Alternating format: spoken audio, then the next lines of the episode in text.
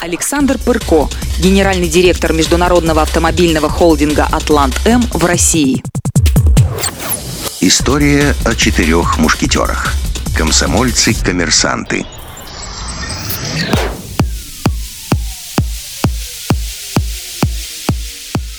До 1991 года создавать акционерное общество и малые предприятия можно было только при партийных либо комсомольских органах. Олег Хусаенов уже работал вместе с Сергеем Савицким и Андреем Бученко. У них был кооператив по мытью окон. Они успели почувствовать предпринимательский дух, кооперативные рамки стали для них тесными, и будущие бизнесмены решили расти. Для этого они пришли в комитет комсомола. Я тогда был заместителем секретаря комитета комсомола завода холодильников. В те годы это давало определенные возможности, которые можно было использовать и Олег их использовал на полную катушку. Пришли ребята, естественно, с конкретной идеей, которая заключалась в следующем. Создать при комитете комсомола единый молодежно-производственный центр. В этом центре ребята собирались заниматься бизнесом. Мы, конечно, дали добро. Дело хорошее, давайте попробуем. Согласовали все в райкоме комсомола, и новый проект стартанул. Если бы были возможности по производству, конечно, молодые энтузиасты занялись бы производством. Но таких возможностей в то время не было. Поэтому бизнес заключался в покупке у кого нужно и продаже кому нужно того, что нужно всем. С этого все началось. С молодежно-производственного центра, который потом вырос в ООО «Атлантем». Так, благодаря комсомолу мы познакомились. Все мы были одного возраста, я сразу сошелся с Олегом. У него харизма сильная, коммуникабельность высокая. Он был безусловным лидером. С Сережкой Савицким я познакомился ближе, когда уже работал в «Атлантем». Андрей Бутченко сошел с нашего пути и двинулся в другом направлении. Но это случилось потом. А вначале нас было четверо. Эдакие мушкетеры – если бы не судьба, может, я и не работал бы в Атлантем. Но в то время сначала запретили партию, потом запретили комсомол, и наши должности начали упразднять. Учитывая то, что у меня был определенный опыт, а также желание и умение, я пришел к коллегу и сказал «Я готов». Это было в январе 1992 -го. С Нового года у меня началась новая жизнь – кстати, у буквы «М», добавленной к «Атланту», трактовки самые разные. Я всегда думал, что «М» — это молодежь, приобщение молодежи к бизнесу. Это моя трактовка. Как это было? Легко описать хронологию, но я этим заниматься не буду. Гораздо интереснее вспомнить детали, события, ассоциации. К примеру, кабинетов у нас своих не было. Отдельный кабинет имела только бухгалтерия, чтобы ей не мешали – там работала Нина Никифоровна Лапо, бухгалтер самого основания компании. А мы все сидели в одном большом кабинете и бегали как сайгаки. Теперь это назвали бы крутиться. Работали очень много. Работать хотелось. И даже не потому, что 27-летнему семейному мужику нужны деньги. Просто все тогда работали. Утром приходили и знали, что делать, куда идти, чем заниматься, что искать, куда звонить и это было интересно. Больших выхлопов, таких, чтобы сорвать крупный куш, не было. Деньги не давались легко. В те лихие времена лихие деньги зарабатывали только те, кто сумел остаться при партийных и комсомольских кормушках. Но все наши комсомольцы разлетелись, оказались не у дел. И даже сегодня я не могу сказать, что кто-то из них имел серьезный бизнес и крепко стоял на ногах.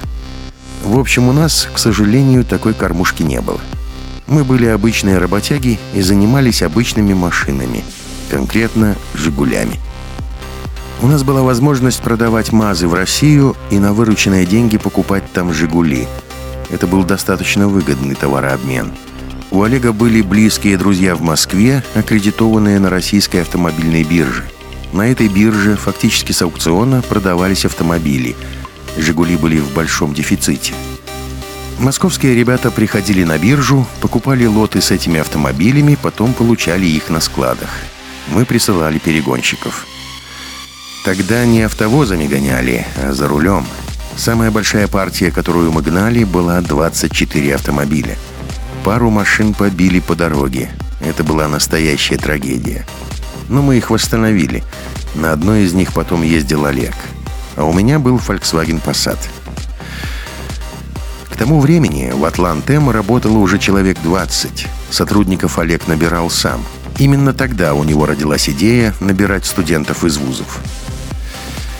Автомобильное направление стало для нас приоритетным. Я занимался торговлей, и моей задачей было подстраиваться под рынок. Так мы вышли на свою первую бартерную сделку.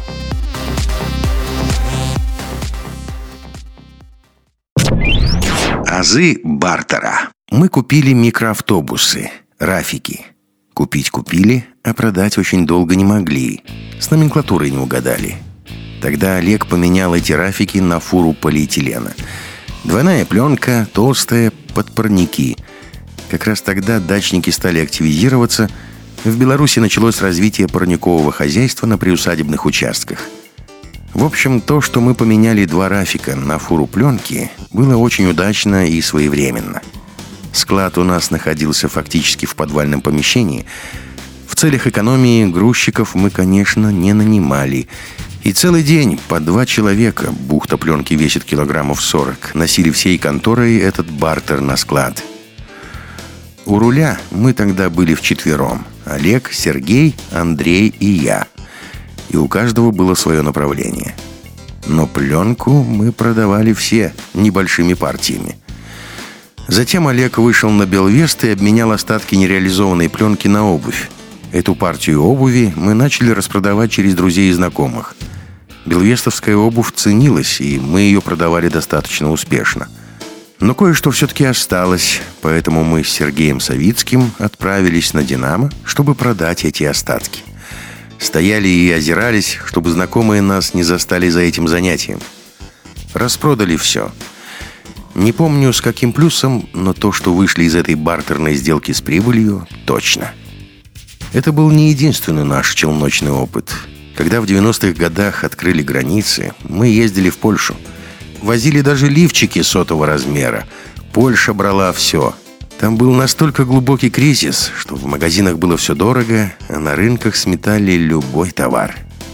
Именно из тех лет колоссальный опыт торговли. Когда сам назначаешь цену, берешь деньги, смущения уже никакого нет. Появляется азарт – Первые большие деньги. Мы ездили в Польшу и с Олегом, и с Сергеем, и всегда приезжали с наваром. В то время, когда зарплата была 30 долларов в месяц, мы за несколько дней зарабатывали в пять раз больше. Я тогда строил кооперативную квартиру, и мне нужно было делать взносы. Поехали в Польшу, неплохо отторговались, на руках было почти 200 долларов. Приезжаем из Лодди в Варшаву, подходим к обменнику, хотели злотые поменять на российские рубли. Смотрим, а рубль российский упал в два раза. Мы всю свою валюту поменяли на рубли, постояли до обеда. После обеда курс вырос, и мы рубли обменяли на доллары. Еще постояли до вечера и опять обменяли на рубли. За три дня торговли на асфальте я поднял почти тысячу долларов. Это отложилось в памяти, потому что это были первые большие деньги. Я тогда с этих денег полностью выплатил свой кооператив. Мозг с моторчиками. А зарплаты в Атлантем у нас пока были скромные. Бизнес ради бизнеса. Тем более, что мы сразу договорились. Все, что зарабатываем, отдаем на развитие. Наверное, поэтому позднее, когда пошли действительно большие деньги, не разругались, не устроили дележку и не разбежались, как многие по разным углам. Наш бизнес не развалился, потому что мы были и остались объединены единой целью. Компания стала увеличиваться. Мы обросли стоянками, автомобилями, гоняли уже не по 20 машин, а по 100. Ссор и разборок между нами не было. Если были какие-то ошибки, то мы старались их исправлять. Из нас четверых никто не был слабым звеном. Была и есть работа, была и есть дружба. Но мы четко разграничивали. На работе начальник подчиненный, а дружба в свободное время. Все идеи и взаимоотношения выстраивал Олег Хусаенов. Он был лидер, он был мозг, а моторчики были мы, Сережка, Андрей и я. Правда, Андрей Бученко расстался с нами, потому что у него изменились взгляды на бизнес. Олег всегда говорил, что если мы хотим когда-нибудь стать богатыми, то нужно работать, работать и работать. Что мы и делали. Андрей же считал, что богатым нужно быть сразу и сейчас. Он хотел выдергивать свои деньги, тратить и жить красиво. На этой почве мы и разошлись. Олег с Сергеем всегда и все вкладывали в рост бизнеса. Эта стратегия привела к тому, что сейчас есть Атлантем. Земляки. Когда начали серьезно заниматься автобизнесом, стали искать разные возможности добычи автомобилей. Опять же, надо отдать должное Олегу. Какими-то своими путями он нашел выходы на Тольятти. Тогда «Жигули» были основные машины. Иномарки возили, но когда все начиналось, это было еще не серьезно. Гораздо серьезнее была отгрузка в порту. И мы начали с этой подачи выискивать машины с разных портов. Тогда была возможность получать машины в портах без акциза и НДС. Машины были намного дешевле. И первую партию этих реэкспортных машин мы с Сергеем должны были забрать в Таллине. Как известно, любой порт, прибалтийский ли, российский, очень криминогенный. Войти туда одно, отгрузить второе – а доставить машины сюда совсем третье. Мы, зеленые скворцы, первый раз тогда поехали в Таллин. Сделали эстонские визы и поехали. Через Литву. В Литве нас садили, потому что нужна была транзитная виза. И вот мы с Савицким стоим на перроне. Командировочных денег выдано впритык. Благо, в Литве был знакомый Гидеминос, который иногда брал у нас трактора и мазы. Мы обратились к нему. У него остановились на ночлег, за день сделали транзитные визы и все-таки доехали до Таллина. Поселились в гостинице, пришли в порт. Нас сразу спросили, кто мы и зачем.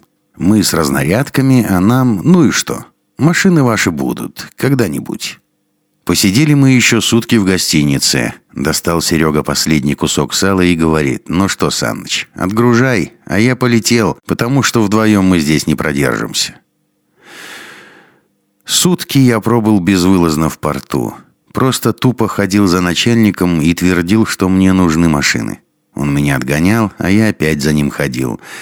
И тут, спасибо судьбе, я встретил земляка-белоруса, который был заведующим складом. Он меня забрал из гостиницы, мы вечером хорошо посидели, я у него переночевал, а на утро он сказал, будем отгружать.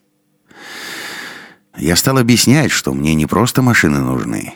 Цвет получше и коробку передач пятиступенчатую бы. У нас тогда семерки были подписаны. В общем, отгрузил я 10 машин. Девять из них были цвета дипломат, металлическая решетка, пятиступенчатая коробка передач — и только одна, белая, четырехступенчатая. Земляк сказал, все десять крутых дать не могу. И все это он сделал для меня без денег. Мол, будешь должен когда-нибудь. Он потом ко мне в Минск приезжал. Затем мы потерялись. Тема «Жигулей» в портах умерла, и он на что-то другое переключился. Когда пришел груз, у ребят глаза загорелись. Машины были на резине «Матадор», а тогда ж никто не разбирался, что это не самая лучшая резина. Импортная значит лучше, чем бобруйская. Короче, на этой партии заработали минимум две цены.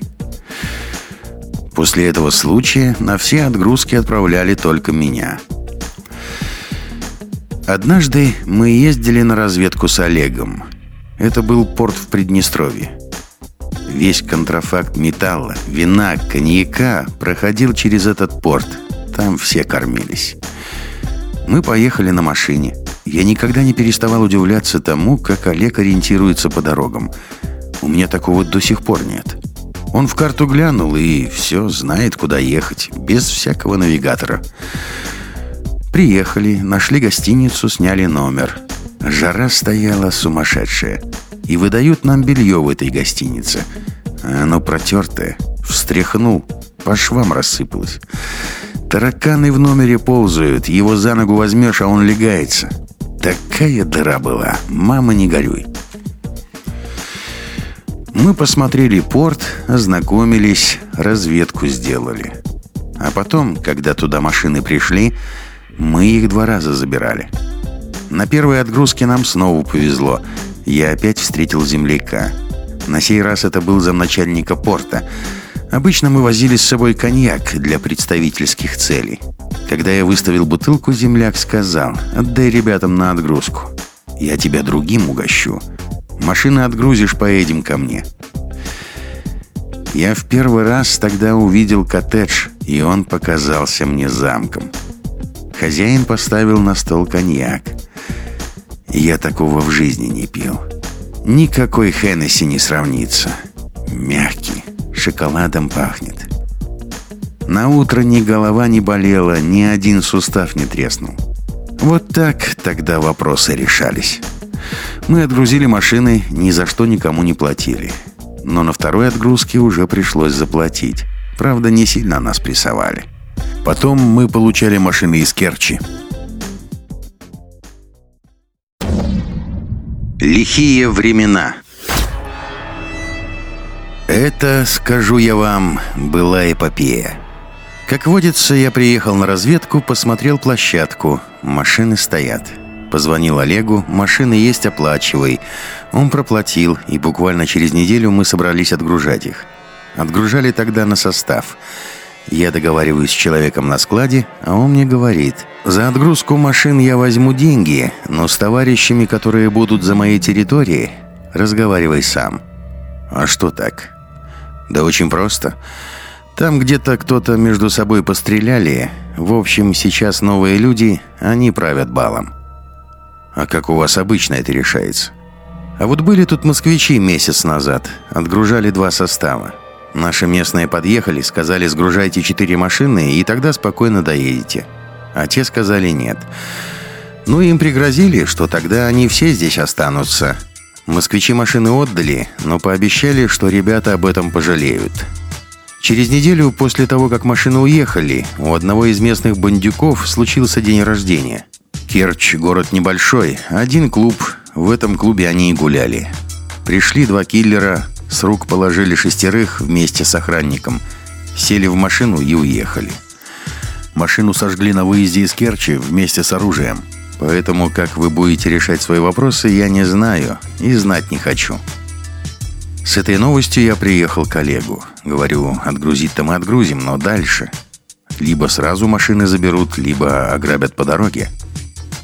Выход был найден – мы договорились с украинским спецназом «Беркут». Они взяли полную амуницию, автоматы, пулеметы, гранаты и на «Фольксвагене» из Чернигова рванули в Керчь, расположились по точкам. И началась погрузка.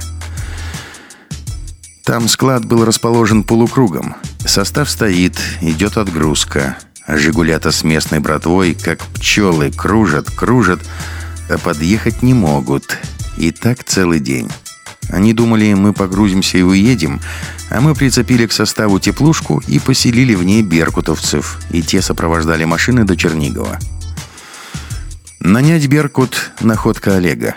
Мы всегда старались иметь дело с государственными силовыми структурами, к криминальным не обращались никогда.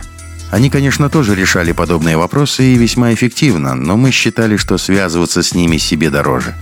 Госструктуры были не дешевле, но надежнее – во всяком случае, покатать «Беркут» по Украине стоило не четыре машины. Тогда на Украине были проблемы с соляркой и довольно серьезные. Состав двигался не по расписанию. Мы ждали его на неделю дольше, чем было положено по срокам. И прибыл он только благодаря «Беркуту». Когда они выходили из своей теплушки и находили начальника станции, их заправляли. Ребята приехали худые, небритые, но довезли 100 машин в целости и сохранности – это была самая страшная эпопея. Кстати, когда состав с машинами ушел, мы окольными путями оттуда выбирались. Заселились в гостиницу, сказали, что жить будем двое суток. Сами сорвались с половины и ночью выскочили из Керчи на машине. Лихие были времена. Тема «Жигулей» существовала до 1995 года. Приносила неплохие деньги. Ну а потом мы решили, что, наверное, нужно смотреть в будущее и искать что-то еще. И взгляд наш упал на иномарки.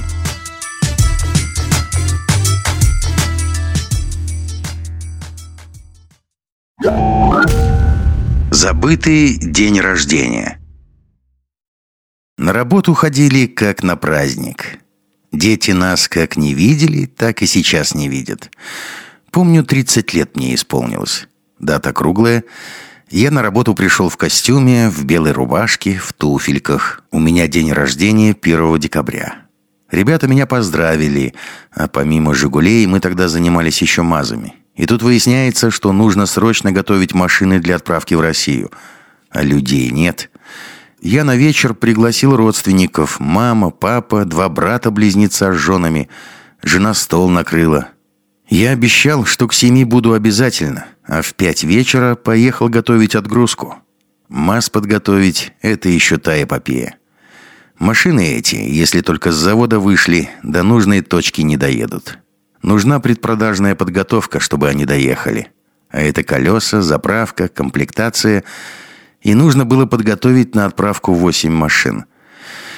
В общем, домой я пришел за полночь с обмороженными пальцами на ногах. Я же был в туфельках на тонкой подошве. Грязный.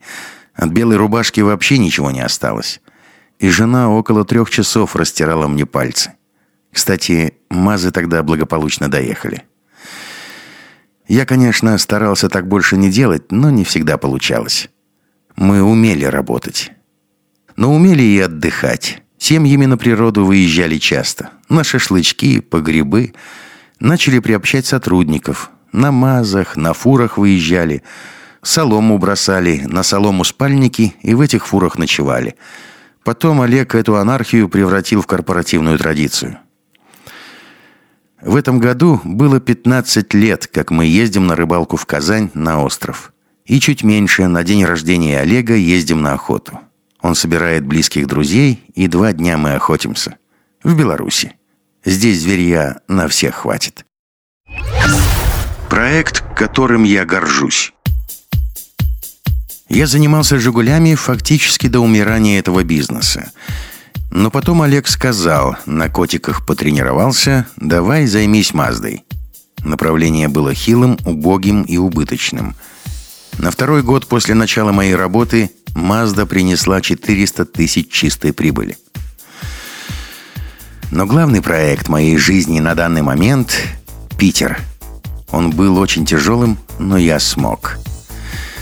К тому времени я только-только отстроил в Минске дом. В феврале въехал – и тут один из директоров, руководивший недавно открытым нами в Питере отделением компании, сообщил, что уходит.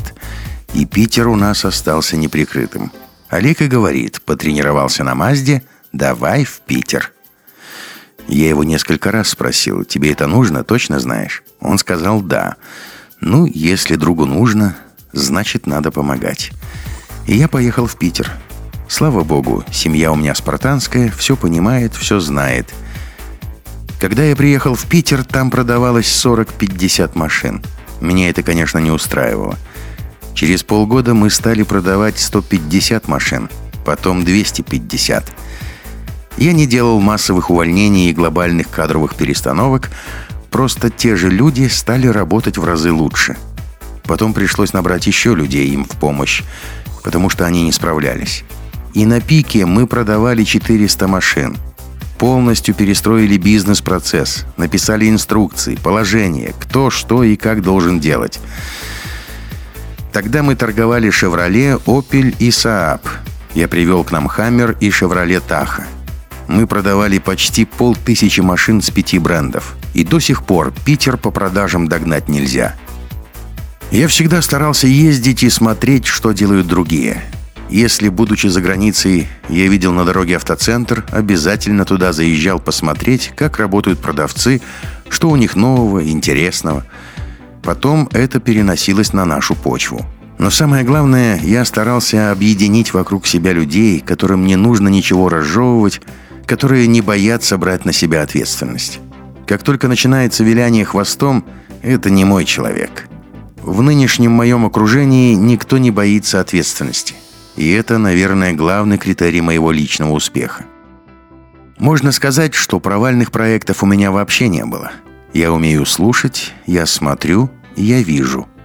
У меня есть чутье на людей, которых я набираю. Правда, один раз я ошибся. Поставил человека директором одного из крупнейших предприятий в Питере, а он меня предал. Это было два года назад, и я до сих пор с этим не смирился. Когда в глаза говорят одно, а на деле другое, когда человеку доверяешь полностью как себе, а человек просто пользуется покровительством и делает, что хочет, когда меня предают, мне трудно это пережить. Поэтому, если от меня уходят люди, мне фактически невозможно взять их потом обратно. Как все будет? У меня есть мечта. Нет, не о спокойной пенсии. Работать в любом случае придется, ведь от такого драйва, который есть в Атлантем, выйти на покой просто невозможно. На одиннадцатый день в отпуске у меня уже ладошки чешутся, телефон нужен, и где бы я ни был, домой, на работу.